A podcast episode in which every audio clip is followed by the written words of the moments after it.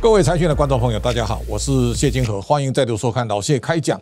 在一个月前呢，我们在台南主办了一场狂疫的健康城市。那么在今天的时间呢，我们邀请到台南市的大家长，那么来谈实践国际健康城市，看见更美好的台南。那包括未来呢，台南市还打一场硬仗，是面对登革热。那么今天呢，我们请到黄市长来看看台南市他如何打造一个国际健康新城市。市长好。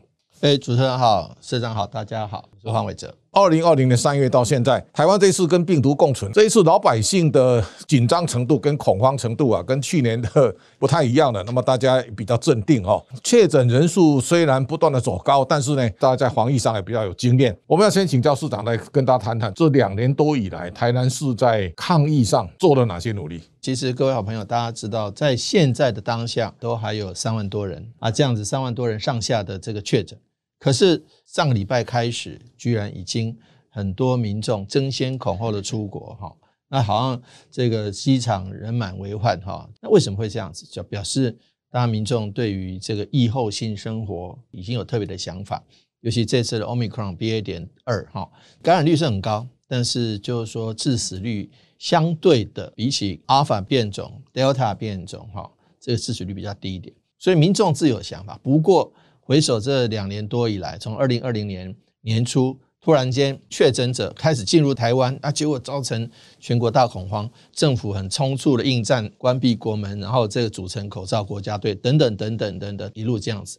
其实，呃，我们看过台湾走过来的路，那不管是在防疫的部分，不管是在纾困的部分，疫后振兴的部分，台湾整体的表现，我个人觉得还很 OK。大家齐心协力的这个状况之下呢，各县市还是有点差别。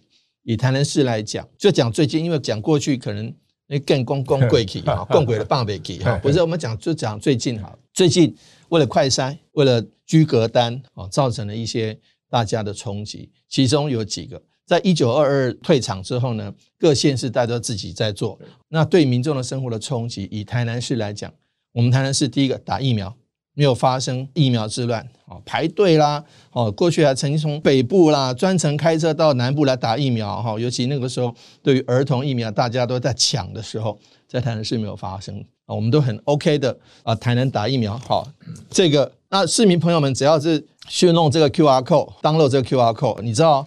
光是这个部分就就已经省下很多了。对，台南好像没有发生这个打疫苗这种混乱，排队啦，大家抗争的。然后每个诊所电话被打爆，哦，就因为一个诊所大家都配四十 G，那可是他不是只接四十通电话，他可能接一百通，那剩下的六十通电话就跟他讲啊，妈呀，万一万了哈，卖个卡我们已经满了啊这一类的。那居格单为了一个居格单又要被骂说什么已经居格结束了还没拿到居格单，我们。进去台南公造云就可以下载居隔单，你填一填，然后上面有卫生局，就直接把这个居隔单印出来，这个送给你。那这样子的话也省掉很多民众的这个抱怨跟麻烦。那另外呢，病例的这个部分哈，其实你如果这确诊了以后，那医生要判读你的这个快筛哦。那判读的时候，其实我们用公照云的这个照相功能一弄。上去就知道。这个市长在共造云这这一块，我跟大家再强化一下，因为很多人听不懂什么叫共造云。共造云这是台南独有，二零二零的时候，那时候就有口罩地图的这个建制，口罩地图是由民间自己建制的，后来得到好评。我们跟这个口罩地图的团队合作，什么叫共造云？就共同照护。共造云过去曾经发生过的，就是说，因为这次病例数大幅增加，哈，从过去的几百例、上千例、两千例、五千例，一下子变成上万例，在这种情况下，各县市大家都忙烦了。电话被打爆了，像是那个 N N N N 哈，就是一九二二也被打爆，地方的卫生局也被打爆，防疫专线也被打爆，这个一一九也被打爆，那怎么办呢？我们就建设这个快易通跟共照云。快易通是很快，你就可以得到这个防疫知识好的这个 Line Eight，因为大家问的问题大多数是大同小异，你一个防疫人员人工接听一个电话接听，最少最少将近八分钟到十五分钟。一个人一天接一百通、两百通，大部分的问题都相同的情况下，你用那个 Nine Eight，你直接问他 AI 人工智慧来回答你。另外，共照云也是，我确诊了怎么办？就是下载这个共照云，你所需要的知识，你所需要联络的医师，甚至于我们有一些诊所可以帮你居家照护、帮你问诊的，你就可以说，哎，这边有一百多家诊所，你可以选一家进去诊所的这个 QR code，然后就可以把你的问题提出来，医师专业的回答，这样子。就不需要经过人工转接，因为人有脾气。第二个他会累，第三个他可能要上个厕所，第四个他可能要休息一下。但是 AI 不会，所以它直接在共照云上解决了很多民众的这个需求，跟他需要照护。刚刚讲居隔单，需要医师的问诊，啊，需要这个，譬如说联络 CDC，把你列入这个今天的确诊案例，这部分公照云都可以帮你做。但是比较年长的，或家里面有数位落差的啊，可是他确诊了怎么办？或者他需要这些知识怎么办？这些人。再留给电话话务人员来处理，所以大幅降低了话务人员的工作量，大幅增加了政府服务的效能，大幅减少了客诉跟民怨。不管在打疫苗上面，哈，我们有台南打疫苗，呃，防疫知识，哈，譬如说我家有人确诊了，我要帮他打电话，我们有台南快易通，不是容易的易，是防疫的疫，快易通。在确诊人的照顾上，我们有台南共照云，有三大支持系统，可以让台南在防疫工作上事半功倍。好，我想这一次我到台南了，我也看到共照云的团队了哈，我觉得他们很有战力的，就是说成大的教授了，我感觉就是说哈，台南是有一组这种智慧的抗疫的体系做得非常好，在别的县市我没有看到有这样快速反应部队哈。那我想市长怎么筹组这样的一个共照云的团队？其实跟我跟社长跟大家分享啊，其实。台湾就这么小，就是一日生活圈。当我们看到别的县市出现状况的时候，就以别的县市为师嘛。因为大家知道这次的疫情是从北部比较严重开始，所以北部今天碰到问题，可能在一个礼拜后、两个礼拜后，南部、中南部就会碰到。当我们看到北部电话被打爆的时候，我们除了增加电话的线路之外，人工接听的线路之外，我们赶快建置这个快医通，因为大家面对这新的新型的变种病毒，一下子病例那么多。恐惧事实上是大于他实际上的需要。有一句台语说：“惊死也别怕死，他贼。”这当然是开玩笑的话。不过，我们也必须要面对，及早面对民众这样的一个需求啊。那如果染疫了怎么办？那我家人怎么办？就赶快想打电话。那时候又碰到人工的塞车。这一次像恩恩的事件，其实会给各县市很大的警惕。对，所以我们当看到北部有一些状况出现的时候，我们赶快未雨绸缪，以成大为核心，那结合民间的力量，建置了刚刚三大系统：快易通系统。共照云系统、打疫苗系统，适时解决了相对的问题。好，这当中还要特别请教市长，就是说很多人都在批评说。南部医疗资源相对于北部是不够的了哈，台南是它最好一个成大医院在这这个上，成大奇美都是成大奇美都是医学中心。那如果以这样的两个医学中心，它落脚在台南，然后呢，我们现在在像类似沙仑这样，也在建构一个未来的生医中心哈，也就是说，像台北市现在生医园区哈，新竹也有生医园区嘛哈，那台南未来在这种医疗体系当中有没有一些新的想法？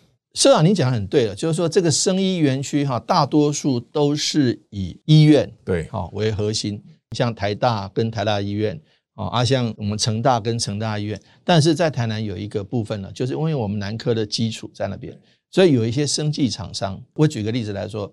如果口罩还是医疗器材，台湾的口罩至少半数以上是在台南口罩厂，有康纳香等等、恒大等等。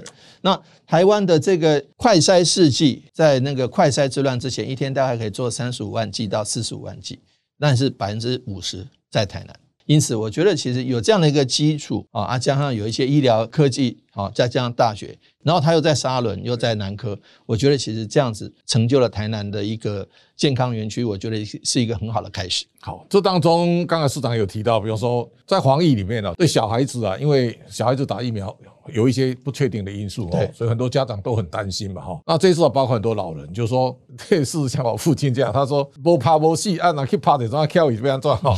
对打疫苗是很敏感的，就是说，因为我们在电视上都看到老人打疫苗猝死。我相信他是会相当的抗拒，所以像台南市来讲，我们有很多儿童啦、老人啦，在防疫上啊这一块其实要尽最大的这个脑筋哈，这一块经常被忽略。那台南市在这个上头有没有特别针对这个弱势族群有一些特别的照顾？这个部分哈分两个，第一个老的老，第二个小的小，小的小的部分我们从。呃，现在零到五岁还没有疫苗打，因为最近才刚疫苗才刚到港，还没有开始全面施打。但是五到十一岁，还有十二到十七岁这两个年龄层，台南的覆盖率都高于全国。那台南的确诊率也低于全国，低多少？低三点八到四趴。那三点八到四趴，以五到十一岁大概十一万多人，那四趴就是将近五千人。对。那而且小朋友不会自己照顾自己，都是大人照顾他。大人一旦照顾这个确诊的小朋友。那大人就染疫了。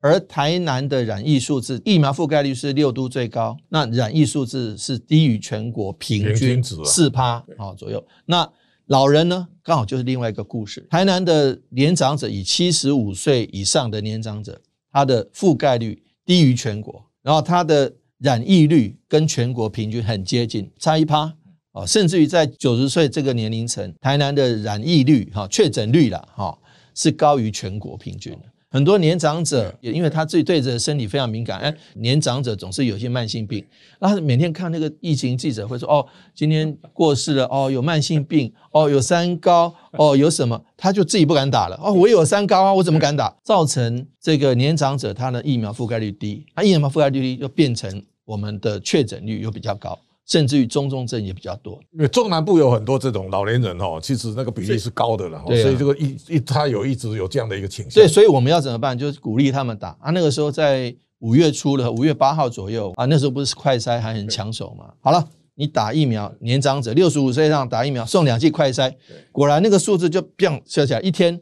本来是一天在大概四百个，后来变成一天一千九百个，然后第二天一千七百个，第三天两千个，这样子马上接种比率就升高了。后来慢慢慢慢快筛也大家多了。本来你看政府本来老人年长者打疫苗没有什么的，后没有什么赠品，后来加五百好礼券。后来我台南市又增加两剂快筛，现在我们就跟他加嘛，必杀绝技就是。抽奖啊，抽什么？抽汽车，抽汽车，抽黄金，对，一天又变两千多。所以其实各地方政府大家都挖空心思了，也希望说老人能够照顾好他们的健康，打疫苗的确是有效的。好，这个用心良苦了。我们还有一个角度就是说，像类似恩恩的事件，其实各界都在讨论嘛。是。那一般民众如果他发现他确诊了，他如何来求教于市政府？然后呢，市政府在面对这种确诊民众，有哪一些后续的？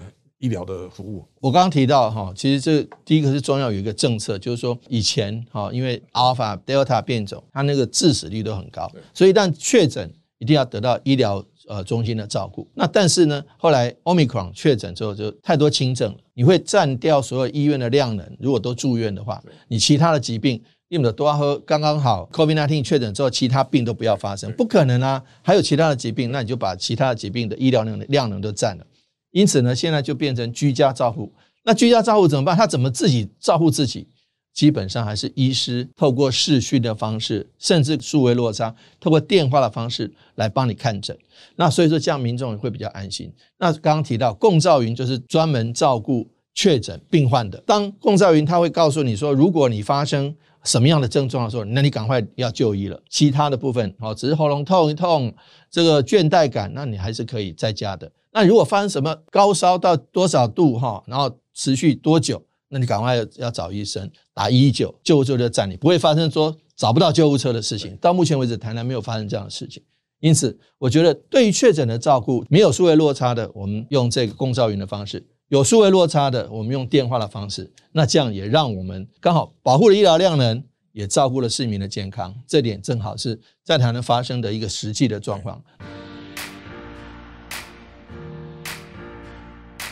其实民众对台南市政府在防疫上的努力啊，我我相信都颇有好评的哈。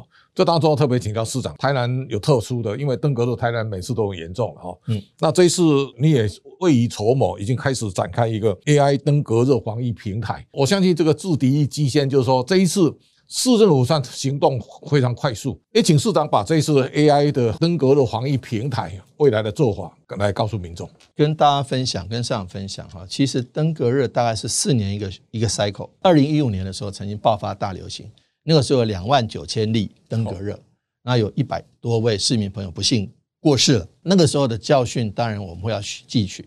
所以在二零一五年的时候发生登革热大流行。下个四年的轮回哈，四个人的循环，就是二零一九年，正好是我刚当市长的第一年，因此呢，我们就非常戒慎恐惧。幸好那一年三十几个案例没有发生病故的，也没有重症的，那后来安然度过。那从二零一九年的下个四年的循环，就二零二三年，在即便在四年的这个间隔中，我们还是要努力。那台南省很多透天，你有没有办法一家透天一家透天的说啊？你屋顶有没有积水容器啊？你在路面上有积水容器，很容易看得出来啊。但在屋顶的积水容器你是看不到的，怎么办？第一个哦，用那个无人机，无人机去扫。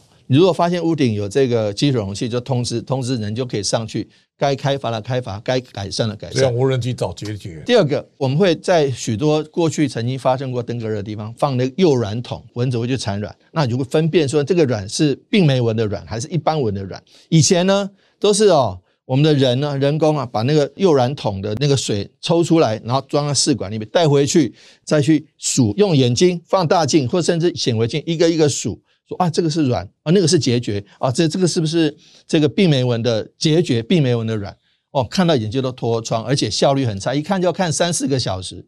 结果现在就就用 AI，他只要这个访视员或是我们的防疫人员在现地看到了这个这个上面有孑孓，把那个照片用手机照相，然后传回来这个实验室，实验室用 AI 判断，两分钟之内就可以告诉你这有多少个卵，有多少其中有多少是病媒蚊的卵，有多少结局，有其中有多少是病人的结局，马上就知道指数，就知道说接下来是要密集才防疫呢。还是说还属于安全状况，这样子你就大幅提高了防疫的效率，大幅节省了人力，好把这个发生的几率降到最低，这就是科技防疫的效果。这个登革热其实在全台湾各地啊，其实大概都有，但是台南市在二零一五年那一次啊，那它特别严重，所以大家记忆犹新嘛。哈，我印象中我们赖副总统为了那个 登革热啊，那个也是焦头烂额了，很很很辛苦。所以在我我要请教市长，就是说为什么登革热会在台南造成这么大的？致死率，我我举举个例子来说了，在新加坡，又在东南亚，新加坡是一个城市国家，新加坡是政府效能很高的国家，新加坡的城市治理跟公共卫生做的都是全世界的典范之一。结果新加坡的登革热是没有办法绝迹的，新加坡每年都有好几万例啊，哦因为新加坡人口大概六百万，它几乎变成一个流行，就是季节病了。所以我觉得其实那年台南也多，高雄也多，不过因为台南。特别被拿出来检讨，是因为那死亡的人数比较高，因此我觉得其实因为过去就很久没有发生了，所以对一般民众可能对登革热第一个不陌生，第二个不认为说很严重。那你陌生又不不严重，大家又没有去努力在第一时间赶快把疫情压下来的话，就容易造成这个大流行。尤其在城区人口密集、住宅结比邻次，然后交通很亮很多啊，这个市场又暗又湿。